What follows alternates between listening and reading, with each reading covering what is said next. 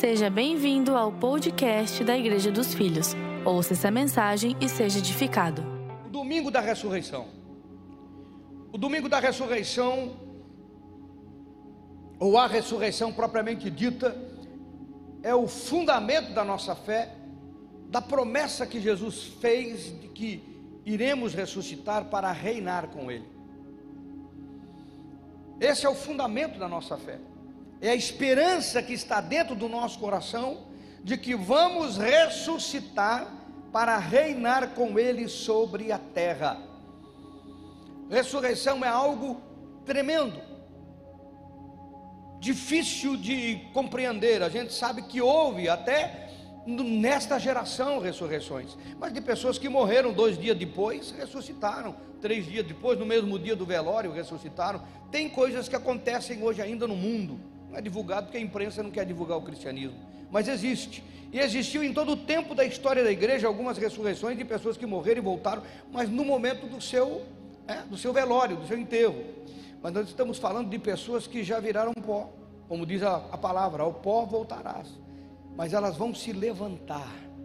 Então, pessoas que nós estamos vendo partindo deste mundo, neste momento tão difícil, pessoas amigas, pessoas conhecidas, pessoas que a gente não imaginava que iria enfrentar um tempo tão difícil como esse, mas existe uma esperança, elas vão ressuscitar, não acabou, apenas estão descansando no Senhor e aguardando o tempo em que todos nos levantaremos para reinar com Cristo Jesus. Amém? A ressurreição não é anunciada apenas por Jesus, não começou com Jesus. A ressurreição ela começou já na primeira aliança. Ela tem uma dica nessa promessa de Daniel no capítulo 12, muito importante.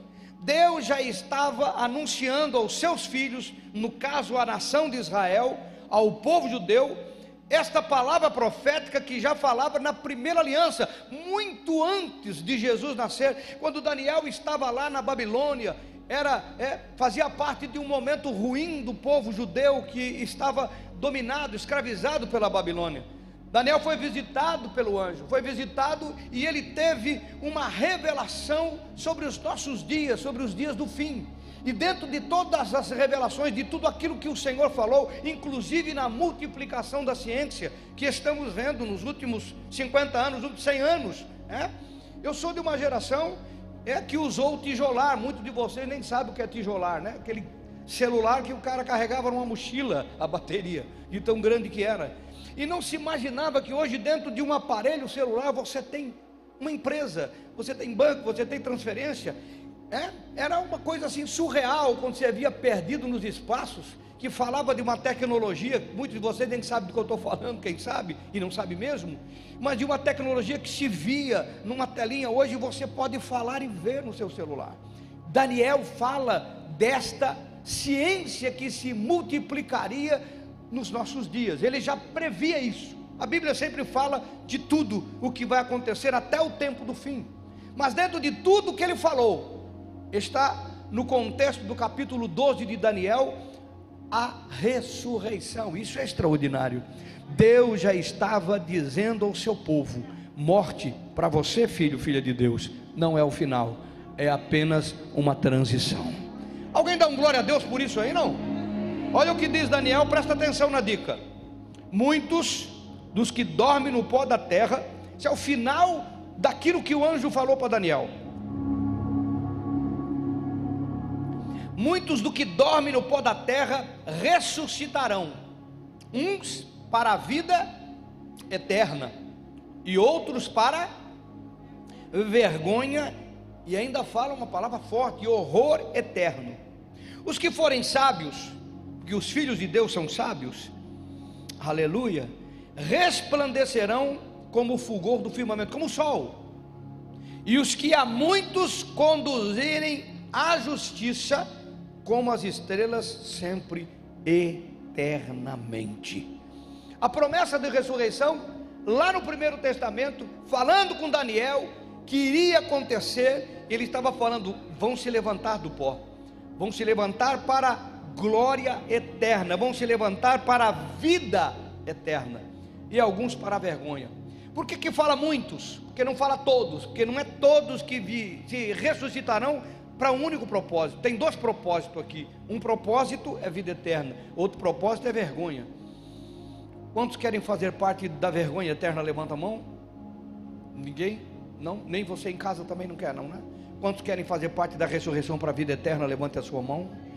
Eu acredito que eu também quero fazer parte da ressurreição para a vida eterna. Mas ele está dando uma dica aqui. Ele está dizendo: os que muitos conduzirem à justiça vão sempre eternamente brilhar como as estrelas. Quando você se envolve com o corpo de Cristo, a ressurreição é o ápice da recompensa de Deus sobre a sua vida. Irmãos, ressuscitar para o filho, para a filha de Deus é um fato, mas ressuscitar para qual propósito? Então, só ressuscitar, uau, só ressuscitar não é importante, mas o que vai acontecer na minha ressurreição é importante. Quando você se envolve com o corpo, você está trabalhando com a igreja do Senhor, para que vidas sejam levadas à justiça, sejam conduzidas à justiça. Tudo que acontece numa reunião como essa, desde os irmãos que tocam, que cantam, desde as pessoas que servem lá na entrada quando você é recepcionado, daqueles que estão aqui conduzindo alguém para estacionar, desses que estão lá atrás no nosso estúdio, equipando e fazendo com que você nos assista aí, daqueles que estão na câmera, daqueles que estão trabalhando, daqueles que estão com as crianças, quando tem o trabalho das crianças, enfim, tudo que envolve igreja, e você participa, você está contribuindo para que muitos sejam conduzidos à justiça, eles sejam ganhos e eles sejam salvos. Que a justiça nós sabemos que é o Senhor Jesus, Ele é a nossa justiça é contribuir com o crescimento, com a salvação das pessoas que estão à nossa volta. Isso faz com que você saiba que quando você combater o bom combate, como Paulo disse, você guarda a fé e você tem uma coroa te esperando, e na ressurreição você vai receber recompensa e vida eterna com o Senhor. Alguém está aí, dá um glória a Deus, dá um amém. Irmão, nós precisamos entender um pouco sobre ressurreição. O mundo antigo, ele não tinha essa expectativa. O mundo não tinha essa expectativa. O mundo só tinha expectativa de morte. E muita gente vive nesse planeta hoje com uma frase que é muito conhecida, pelo menos eu ouvi na minha infância muito: morreu, acabou. Alguém ouviu essa frase quando era criança? Muita gente ouviu. Morreu, acabou. Não é isso que a gente ouvia? Eu ouvia isso, eu não cresci num lar cristão. Eu ouvia os parentes, os conhecidos, os vizinhos. Ah, morreu, acabou. Morreu, acabou. Isso ficou dentro do nosso inconsciente. E isso muitas vezes leva as pessoas a quererem viver tudo agora. Você vê gente querendo viver tudo agora, porque não tem expectativa nenhuma para o depois. Porque acreditam no fato de morrer ou acabou. E o mundo Desde que o mundo é mundo, ressurreição é algo que não se conhecia. A igreja, quando ela começou, é a única coisa que dominava as pessoas, os povos pagãos que foram evangelizados pela igreja primitiva, era que morreu, acabou. Nem se pensava em ressurreição, nem se imaginava em ressurreição. Agora veja a mensagem poderosa que a igreja trazia quando ela falava que o homem que morreu em Cristo Jesus irá ressuscitar. Eu vejo pessoas chorando, e a gente chora por saudade, por perda, por separação, por distanciamento, mas às vezes as pessoas chorando como se aquilo fosse o final, um velório, e não é nós nos encontraremos de novo. Ah, meu irmão. Nós nos encontraremos de novo. Não terminou. Terminou um tempo, terminou um momento da nossa existência, mas nós fomos chamados para a vida eterna. Alguém crê nisso que eu estou pregando? Não? Então dá um glória a Deus aí, por favor. O apóstolo Paulo enfrentou essa incredulidade, a igreja toda enfrentou essa incredulidade. Quando ele ministrou o grande discurso, ele pregou em Tessalônica, pregou em Bereia, e ele teve dificuldade, pegaram ele e levaram para a Grécia. Quando ele estava na Grécia, ele começou a ministrar nas praças, e alguém pegou ele e levou para um lugar importantíssimo chamado de Areópago, lá na Grécia.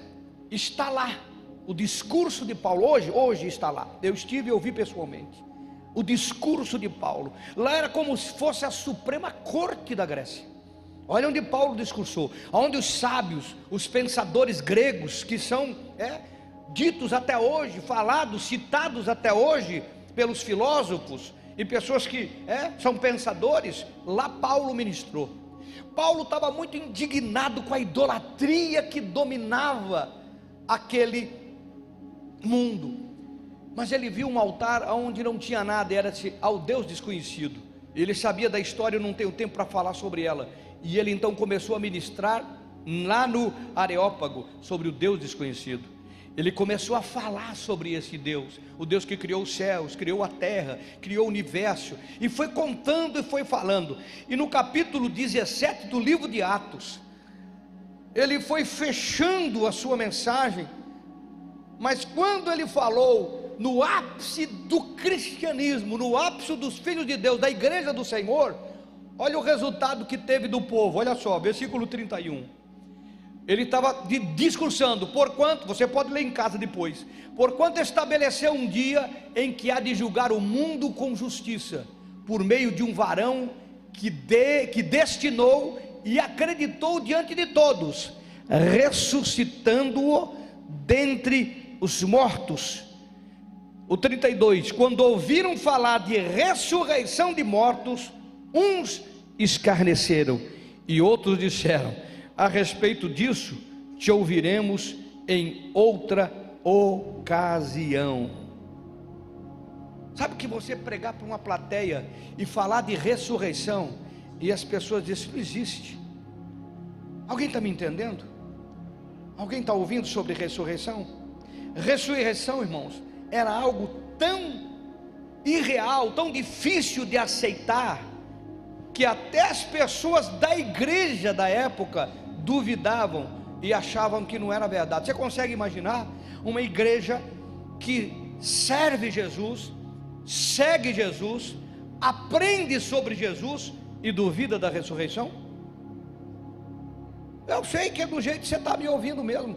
Parece um assunto irrelevante, um assunto que não tem peso, porque culturalmente o Brasil, por ser um país cristão, se fala do domingo da ressurreição, desde que a gente é criança, mesmo não indo, indo na igreja, o domingo, da, o domingo da ressurreição, o domingo da ressurreição, falamos sobre isso, mas nós cremos, vivemos de acordo como quem vai dormir e vai voltar do pó, vivemos de acordo como alguém que está, que vai ressuscitar e que vai estar diante do trono para entregar as obras e receber recompensa? Cremos dessa forma, ou isso é apenas litúrgico? Porque a igreja primitiva, que foi fundada nessa tese, não acreditava. Olha o que diz o livro de 1 Coríntios, no capítulo de número 12, no versículo 13 e 14. Presta atenção, nós estamos falando da igreja. Paulo corrigindo a igreja na carta aos Coríntios, 1 Coríntios 12 diz assim: Ora, se é corrente pregar-se que Cristo ressuscitou dentre os mortos, como, pois, afirmam alguns dentre vós que não há ressurreição de mortos? igreja, e se não há ressurreição de mortos, então Cristo não ressuscitou? E se Cristo não ressuscitou, é vã a nossa pregação, é vã a vossa fé. Alguém está entendendo a importância de crer verdadeiramente e de entender verdadeiramente a ressurreição, e não ser apenas um fato, porque nós falamos Cristo ressuscitou, mas eu estou dizendo é você que vai ressuscitar. A obra de Deus não é porque Cristo ressuscitou, ele já fez, já cumpriu. A obra de Deus é que você está vivendo um estilo de vida, um compromisso de vida, um envolvimento de vida, para que quando o teu corpo terminar, quando esse corpo que envelhece como o meu e o seu, quando esse corpo e esta existência que Deus nos deu terminar, e nós tombarmos ao pó e voltarmos ao pó, como tantos dos nossos queridos já foram ao pó, chegará o dia em que o Senhor chamará de novo novo seu povo e se levantará do pó e estaremos juntos, porque a morte para os filhos de Deus não é final, é a ressurreição, a continuação e a vida eterna. Aleluia!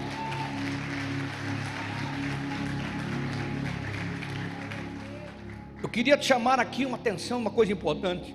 A igreja dos apóstolos. Os apóstolos foram contemporâneos de Jesus, eles viveram a história estavam duvidando da ressurreição. Era algo tão surreal, tão difícil. E o que eu queria que você entendesse? Que já no tempo dos apóstolos, um fundamento importantíssimo da igreja já era atacado por falsos ensinos dentro dela mesma. Não sei se você está entendendo o que eu estou te falando. Já se passaram dois mil anos.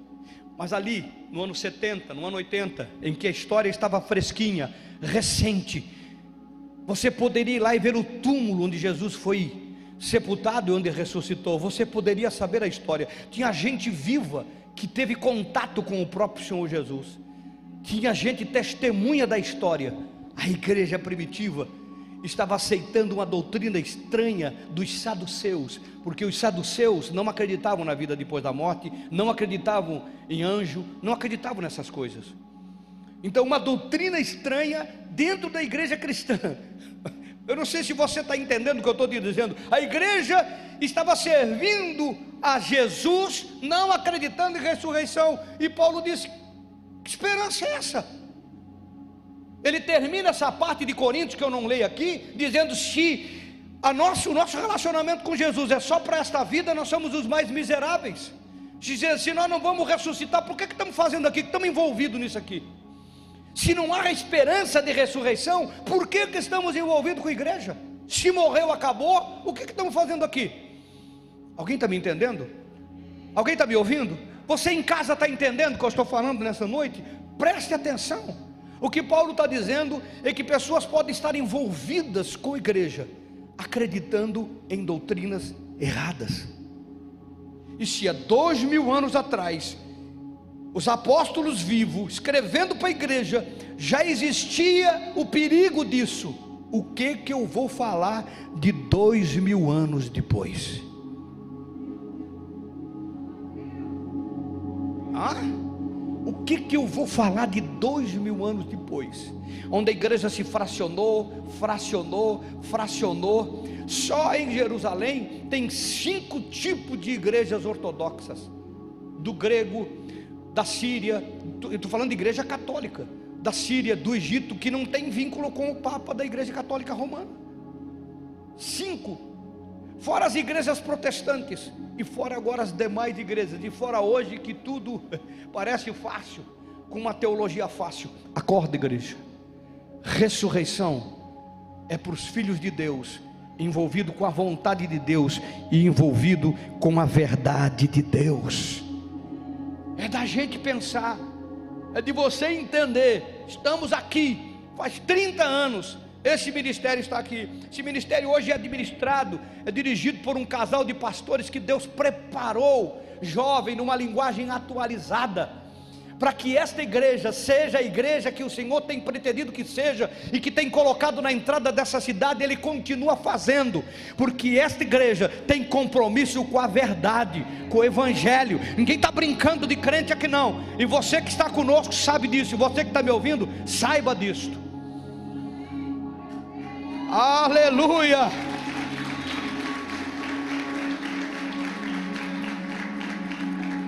O povo pagão não acreditava em ressurreição. Dentro da igreja tinha segmento que não acreditava em ressurreição. Agora imagina o impacto comigo. Por isso que o cristianismo impactou a sua geração. E eu quero dizer para você, devia impactar hoje. Eu tenho certeza que você conhece pessoas que têm medo da morte. E algumas acreditam que vão para algum lugar, como os povos pagãos ensinam. Toda religião ensina que tem um céu. Tem dez virgens, sete virgens. Alguém está entendendo? Que tem um lugar, tem um paraíso. Até os faraós já, quando fizeram as pirâmides, botaram os tesouros lá dentro, porque eles acreditavam que eles iam levar para outra vida. Todo o povo pagão falava de ida, de algum lugar, de algum paraíso, de algum descanso, de alguma toda religião fala sobre isso. Você vai vai ver, vai toda fala sobre isso. Aí Jesus vem, olha o impacto. E manda os discípulos pregarem que eles vão voltar. Igual, não, vocês não vão ficar mortos, não tem negócio no céu. O negócio é na terra. Vocês vão, vocês descansam, tudo bem, mas vocês voltam. O povo, o corpo vai voltar. E vocês vão para uma nova terra. Se você está me entendendo, eu estou dizendo que não tem fim para você, meu querido. Não existe fim para a sua vida, nem para mim, nem para a sua, nem para todo filho, filha de Deus. Existe uma nova terra com um novo corpo para uma nova existência, aonde não haverá o que nós sofremos hoje, nem dor, nem sofrimento, nem enfermidade, não vai haver nada de ruim que nós sofremos hoje, vai ser uma vida diferenciada, é um corpo diferenciado, porque o Senhor prometeu e ele já viveu, ele já ressuscitou para dizer: Eu já fiz e vocês também vão receber. Essa é a esperança nossa, é a ressurreição do nosso nosso corpo em Cristo Jesus. Uou! Pensa no impacto, uma igreja começar a falar contra tudo que se cria. Se acreditava que morria, ficava por lá. Ele disse: Não, você vai voltar. Seu corpo vai voltar. Não, mas já morreu faz 100 anos, pode fazer mil, vai voltar. Ressurreição, aleluia. Esse assunto é tão importante, irmão. É tão importante. Jesus incutiu isso no coração dos seus discípulos de tal forma, ele quis enfatizar de tal maneira, que no livro de João, no capítulo 6, ele fala quatro vezes a promessa que ele iria ressuscitar. Quatro. Ah. Não sei se você está me entendendo, irmão. Você está com medo da morte, filho? Às vezes eu brinco que eu tenho duas gavetas no municipal e eu escolhi a meu gosto, de frente para a avenida. A vista privilegiada, mais alto. E às vezes as pessoas, meu pastor, o senhor fala em morte. Às vezes as pessoas se arrepiando. Eu, meu irmão, eu não compro o caixão porque daí é chamar, né? Também não quero, não é? Eu tenho um lugarzinho para cair morto, mas também não precisa exagerar, né? Quem sabe lá nos 70 eu compro. Deixo guardadinho a meu gosto também. Porque isso para mim não assusta. Como não deve assustar, não deve se. Ah, meu, não fala de morte, não fala de morto. Já viu pessoas assim? Vezes esse povo não entendeu que eles não morrem. Meu, você é Highlander, meu irmão. Você não morre, você descansa. Você volta, não termina, é passagem. Eu, é tão importante essa esperança que Jesus afirmou no livro de João, no capítulo 6, quatro vezes que ele, eu vou ressuscitar vocês, eu vou ressuscitar vocês, eu vou ressuscitar vocês. Não esqueçam, vocês não morrem, eu vou ressuscitar vocês. Não acabou. Olha lá. 39, a vontade de quem me enviou esta, que nenhum eu perca de todos os que me deu. Pelo contrário, eu o ressuscitarei no último dia. Olha o outro. De fato, a vontade de meu Pai é que todo homem que vira o Filho e nele crer tenha vida eterna. E eu o ressuscitarei no último dia. O mesmo capítulo, segunda vez, terceira vez. Ninguém pode vir a mim se o Pai não o enviou. É? Se o Pai não o trouxer. E eu o ressuscitarei no último dia. Quarta vez. Quem comer a minha carne e beber o meu sangue tem vida eterna. E eu o ressuscitarei no último dia. Fala aí, eterno, dá um glória a Deus e aplaude Jesus aí, meu irmão. Oh!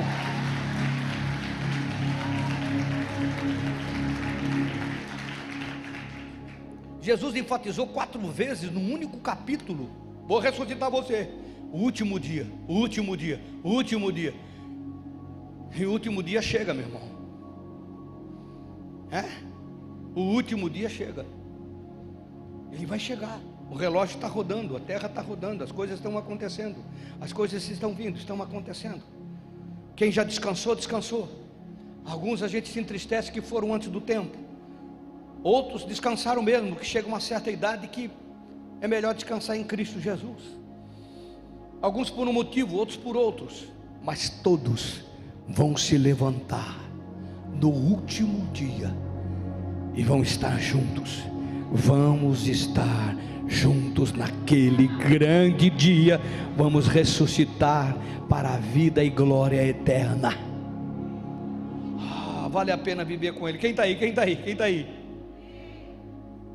Vamos ver mais o que a ressurreição representa. Ela representa mais do que isso que eu estou pregando. O, homem, o, o homem não devia passar pela morte. A morte não estava nos planos do eterno. Não. Quando Deus criou o homem, não criou o homem para a morte. Por isso que é algo que dói, que sofre. Não, tem, não tinha plano para isso. Deus criou o homem para não morrer. A morte é um acidente. A morte veio por circunstâncias. Então, compreenda comigo, a ressurreição é uma saída para um problema que aconteceu. Se não houvesse morte, haveria ressurreição. Porque houve morte, é que há ressurreição. Então a ressurreição é uma saída para um problema. O livro de 1 Coríntios, no capítulo 15, versículo 21, diz que, visto que a morte veio por um homem, também por um homem veio a ressurreição dos mortos. A morte é um acidente, a ressurreição é uma solução. Guarde isso, pense nisso. A ressurreição é a solução de Deus para um problema criado por Adão. Adão é lembrado como o homem que trouxe a morte sobre todos os homens. Eu não queria ser lembrado por isso, não. Ah? Choro, sofrimento, angústia, tristeza, separação, tantas coisas difíceis. A morte nos lembra. Adão é o homem lembrado que trouxe a morte sobre todos os homens. Eu não sei se você vai chegar na eternidade e vai querer conversar com ele. Eu acho que tem muita gente que vai querer conversar com ele, mas eu não queria ser lembrado por isso não. Mas ele trouxe. Ele tinha sobre ele o poder de evitar, irmão. A morte foi uma decisão de comportamento. Adão podia ter evitado tudo isso. Ah, pastor Eloy, mas a Eva comeu o fruto que não podia comer, o fruto do conhecimento do bem e do mal. Sabe o que aconteceu quando a Eva comeu? Nada. Leia a Bíblia, leia o livro de Gênesis. A Eva comeu do fruto, não aconteceu nada. Deus disse que comer morre, mas era Adão, porque ele era o sacerdote da sua casa, ele era o sacerdote do seu jardim, ele era o sacerdote do planeta. Eva comeu, não aconteceu nada. Ele poderia ter pegado ela, levado até Deus e disse: ao Senhor, isso aqui está errado, o que, que aconteceu? Ela comeu, não morreu, o Senhor falou que morre, e Deus teria explicado tudo, mostrado Satanás manifestado naquela serpente, enganando com aquele discurso de que ele se tornaria igual a Deus. Ele gostou daquela ideia, e ao invés de tomar um, uma posição e mudar um comportamento, ele foi conivente e comeu, e quando ele comeu, aí veio a consequência, e a consequência é até hoje. Adão poderia ter salvo Eva e poderia ter mudado a história do mundo. Nós olhamos para o mundo hoje e temos toda a informação rápida de morte, de sofrimento, de doença, de abuso, de tudo que não presta. É horrível ficar olhando nas redes sociais o mundo, a fome, a desgraça, a miséria, o sofrimento. É angustiante olhar para o ser humano, para o cenário do nosso planeta. Eu fico imaginando como é que o Eterno lida com isso. Só imaginando, que não consigo entender. Adão poderia ter evitado tudo isso. Eu fico imaginando ele olhando hoje e vendo o que causou na raça humana por causa de um comportamento. E ele é lembrado como homem que trouxe a morte, a doença, a enfermidade, o sofrimento e tudo que não presta. Começou porque Adão teve um comportamento que não devia ter. Ele não se posicionou. Alguém está aí? Alguém está aí não? Quero abrir um parênteses aqui rápido. E quero dizer para você que o seu mundo, ele também tem consequências. E você precisa entender as consequências das tuas decisões e do teu comportamento. Hoje se vive uma pseuda graça, uma hipergraça, que as pessoas pensam que elas podem fazer e agir de qualquer jeito, de qualquer maneira, e a graça cobre tudo. É isso que tem se ouvido por aí. É verdade. Ninguém viveu mais graça do que Adão. Ninguém. Ele falava com o próprio. Ele falava com Deus. Deus o visitava todos os dias na viração do dia. Mas ele teve um comportamento ele teve, ele tomou decisões erradas e teve comportamento errado. E ele trouxe consequências sobre toda a humanidade, que alcançou até nós que estamos aqui. A morte chegou a todos os homens. A ressurreição é um conserto. Alguém está me ouvindo? Então, esse, esse parênteses que eu abro aqui, eu quero que você entenda, você que me ouve em casa, as tuas decisões têm consequências. As tuas decisões, os teus comportamentos têm consequência. Não acredite. Não acredite que não tem. Ah, mas Deus perdoa. Com certeza Ele perdoa. Ele é o Deus do perdão, é o Deus da graça, da bondade. Mas as consequências, elas existem.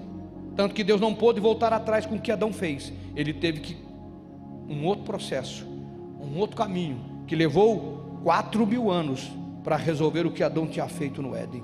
Alguém está me ouvindo? Dá um amém. Dá um amém aí, irmão. Dá um amém.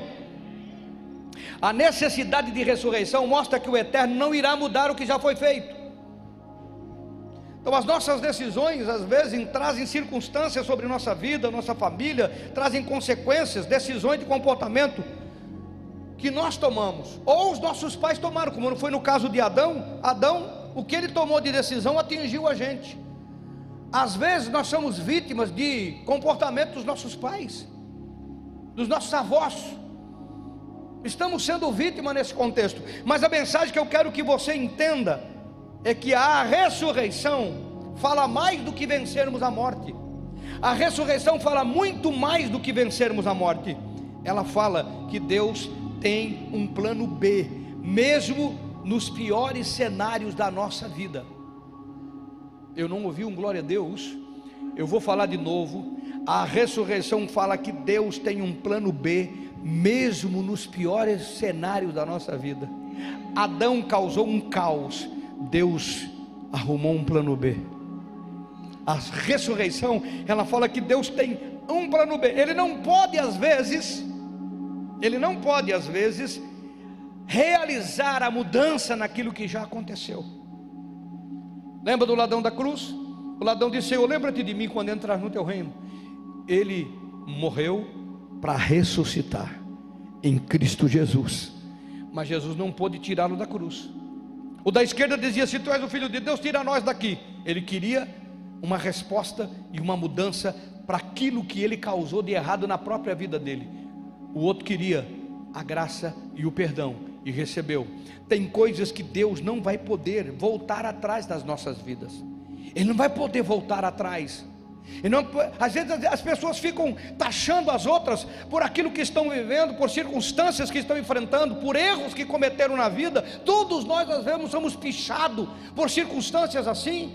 Fulano fez isso, fulano fez aquilo, fulano é isso, fulano foi aquilo, fulano foi aquilo outro, e as pessoas ficam pichando errado, isso é uma coisa do inferno mas elas não conseguem entender e compreender que, mesmo os erros que cometemos, as decisões que cometemos, ou se sofremos por decisões dos nossos pais e avós, e hoje estamos sofrendo tanto material, quanto espiritual, quanto fisicamente, não importa, Deus tem um plano B para aquilo que aconteceu de errado, é isto que a ressurreição nos mostra. A ressurreição é o ápice daquilo que o homem não conseguiria resolver, ele disse: não tem solução, Cristo trouxe a ressurreição ressurreição. A morte pode estar acontecendo, mas a ressurreição vai resolver os problemas.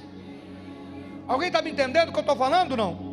Então, uma consequência de tudo que Adão trouxe com a sua desobediência, as doenças, as separações, a pobreza, a orfandade, as invejas, o orgulho, desequilíbrio humano no corpo, na alma, no espírito, tudo que foi e que veio para o mundo por causa do erro de Adão e que nos alcança hoje e que é causa de tantas coisas ruins que enfrentamos como seres humanos nessa existência. A ressurreição é a prova de que Deus tem um plano B e que Ele vai nos dar saída e vai nos dar solução. Eu não estou falando de depois da morte, eu estou falando de eterna. A ressurreição é a solução da morte. Mas Jesus não é só a ressurreição por causa da morte, ele é a ressurreição por causa da vida. Ele disse: Eu sou a ressurreição e a vida. Então ele pode restaurar, consertar, transformar, pois se sobre uma coisa que era difícil para o ser humano, que era voltar a viver, ele deu solução, como não triunfará sobre todas as coisas que afligem as nossas vidas? Com certeza triunfará. Então a ressurreição, ela não fala apenas de morrer e um dia voltar. Ela está falando que tudo que você está enfrentando hoje, Jesus tem e pode te dar saída e solução. Ah, dá um glória a Deus aí, irmão. A ressurreição fala sobre isso. O ápice da morte foi vencido mas o ápice de todas as dificuldades, doenças e problemas que enfrentamos também podem e devem ser vencidos. Então a ressurreição é a boa notícia de que nada acaba aqui, também é a prova de que o Eterno quer restaurar coisas que havíamos perdido e que estamos enfrentando. Esta é a mensagem da ressurreição. Jesus não quer que áreas da sua vida estejam continuem mortas não quer que teu casamento seja morto, tua vida financeira seja morta, Ele não quer que a tua vida emocional seja morta, a tua vida espiritual seja morta, nada que está morrendo na sua vida pode ficar do jeito que está, não importa quem causou, se você ou se outro, se é herança ou se você mesmo, o que importa é que o Cristo que ressuscitou, Ele quer ressuscitar, não só o seu corpo no dia final, no último dia, mas Ele quer ressuscitar agora aquilo que você precisa. Quantos creem e recebem, digam amém, digam glória a Deus. Então, quando você for orar e pedir alguma coisa ao Pai, lembre, Deus tem um plano B. A humanidade se arrasta com tantas mazelas na vida, todos nós.